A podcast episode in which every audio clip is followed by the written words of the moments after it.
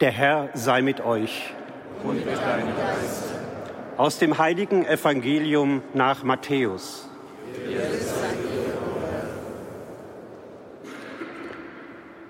In jener Zeit sprach Jesus zu seinen Jüngern, wenn ihr betet, sollt ihr nicht plappern wie die Heiden, die meinen, sie werden nur erhört, wenn sie viele Worte machen. Macht es nicht wie sie, denn euer Vater weiß, was ihr braucht, noch ehe ihr ihn bittet. So sollt ihr beten.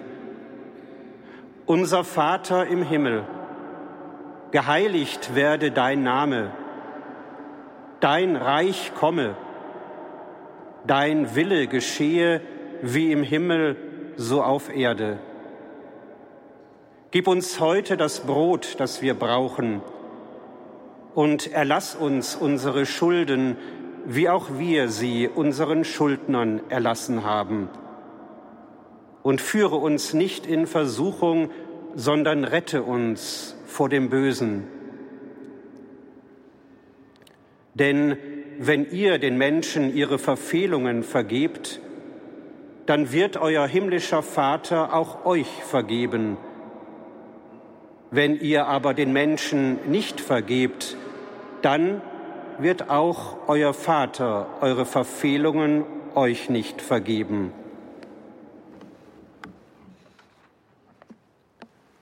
Evangelium unseres Herrn Jesus Christus. Los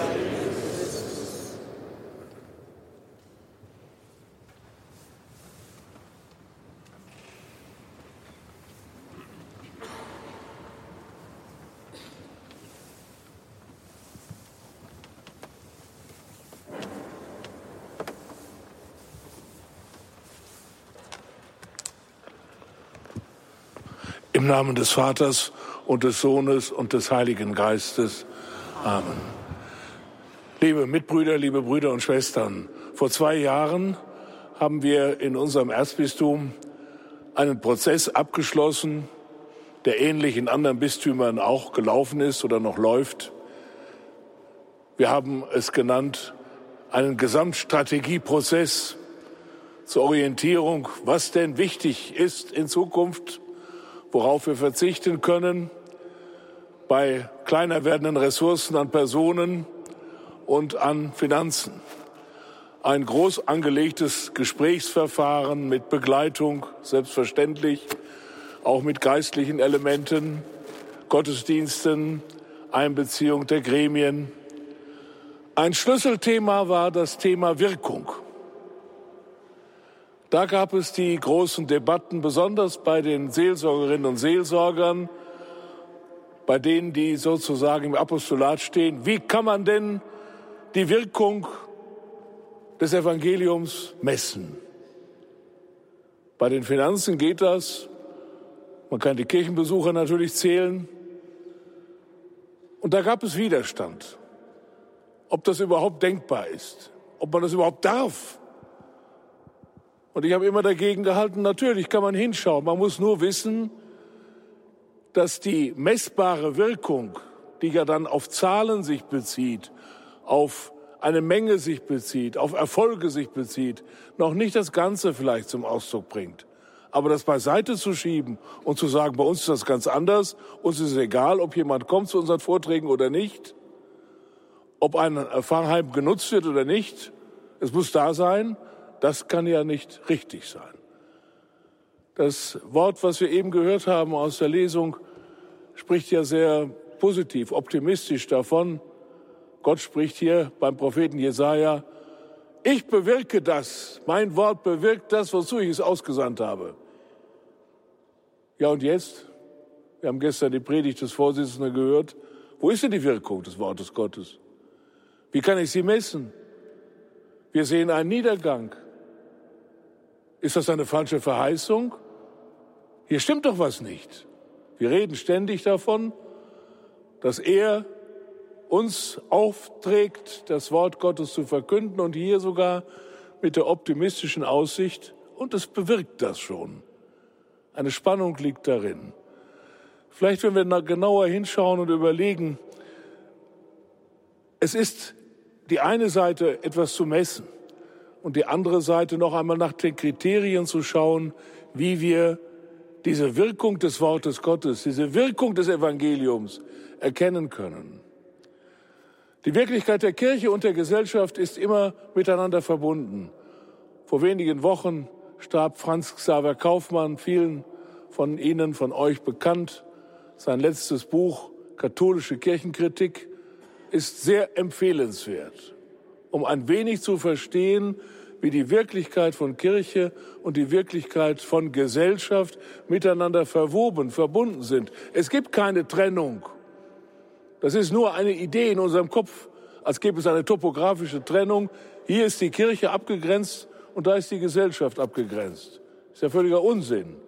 Es ist immer beides zusammen. Natürlich brauchen wir diese Begrifflichkeit, um ein bisschen unsere Gedanken zu klären. Wir dürfen sie aber nicht mit der Wirklichkeit selbst verwechseln. So ist durch die Geschichte der Kirche hindurch, und das steht, glaube ich, gerade heute an, ein intensives Wechselverhältnis da. Wenn wir auf die antike Welt schauen, so könnten wir sagen, ja, das Evangelium hat die antike Welt christianisiert. Aber die antike Welt hat auch das Christentum hellenisiert und romanisiert. Und das Mittelalter, ja, heiliger Ulrich, das Evangelium wurde verkündet, aber die germanische Vorstellung von Macht und Mythos hat auch die Kirche geprägt. Das lässt sich überhaupt nicht leugnen. Die Prioritäten, die in der Antike gesetzt wurden, vielleicht für manche Glaubensinhalte, sind andere als heute. Nicht der Glaube hat sich verändert, aber die Wahrnehmung, die Kultur, das Leben selbst, wie man das lebt und gestaltet, das hat sich verändert und in einer Wechselbeziehung steht das. Nicht nur die Kirche gibt und die anderen empfangen, sondern wir empfangen auch von dem, was in der Kultur der Völker mitgebracht wird.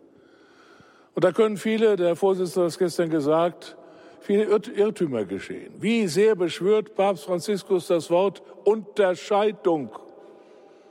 So rauf und runter, dass ich denke, es muss schwierig sein, wenn das so oft betont wird. Discernimento, nach Kriterien zu schauen, was ist jetzt wichtig. Und da hat die Kirche, und da haben wir alle immer auch Fehler gemacht. Wenn ich alleine an die Tragödie denke der Kirchenspaltung von Ost und West, das ist ja nicht von Gott gewollt, das ist ja von uns gemacht. Oder der, der schreckliche Auseinanderreißen der Kirche in unserem Land in der Reformationszeit. War das heilsnotwendig? Die Kirche ist ärmer geworden dadurch. Vielleicht auch hat sie manches entdeckt, was sie sonst nicht entdeckt hätte. Aber uns fehlt doch etwas. Uns fehlen die Brüder und Schwestern aus den anderen Kirchen. Wir sind nicht vollständig, solange wir nicht wieder zusammen sind. So können Fehler passieren, auch heute. Heute ist das große Drama das Drama der Freiheit. Ich nenne es einmal das Drama, ob die Moderne, wie wir das nennen, wirklich ein Narrativ ist, in der Sprache, die wir heute so benutzen, ein Narrativ ist, was jedenfalls ein Fortschritt bedeutet. Noch nicht das Ende der Geschichte. Aber ist der Weg hin zur Demokratie, zur Aufklärung, zu den Menschenrechten hin beliebig? Man kann es auch anders machen. Oder ein Schritt nach vorne, der vom Evangelium her uns aufträgt, das aufzunehmen und dieser Kampf geht seit 200 Jahren mit vielen Irrtümern. Antimodernismus und andere Dinge haben wir hinter uns. Der Versuch, sich in diesem schwierigen Feld zu behaupten und eben zu unterscheiden, indem man wegdrückt. Das ist zu Ende. Jetzt sind wir an dem Punkt, wo wir uns wirklich Gedanken machen müssen, wie wir Kirche in einer freien Gesellschaft sind. Mag sein, dass die Freiheit bedroht ist, aber dann haben wir, liebe Schwestern und Brüder, haben wir als Kirche an der Seite der Freiheit zu stehen, nicht von autoritären Regimen, nicht von denen, die von der Vergangenheit träumen, nicht AfD-Träume träumen oder Putin-Träume träumen oder Kyrill-Träume träumen. Das ist eine Unterscheidung, die wir treffen müssen. Im Gebet und in der klaren Überzeugung, dass der Weg auf die Freiheit hin der Würde des Menschen entspricht vom Evangelium her. 300 Jahre ist es her, da wurde Immanuel Kant geboren. Kein frommer Kirchgänger, wenn die Prozession in Königsberg da vorüberging, ging er vor dem Gottesdienst nach Hause. Das ist klar, das wissen wir alles. Aber ohne das Christentum kann man Kant nicht verstehen. Sapra aude. Fang an, dich deines eigenen Verstandes zu bedienen. Auch Christ, fang an, dich deines eigenen Verstandes zu bedienen.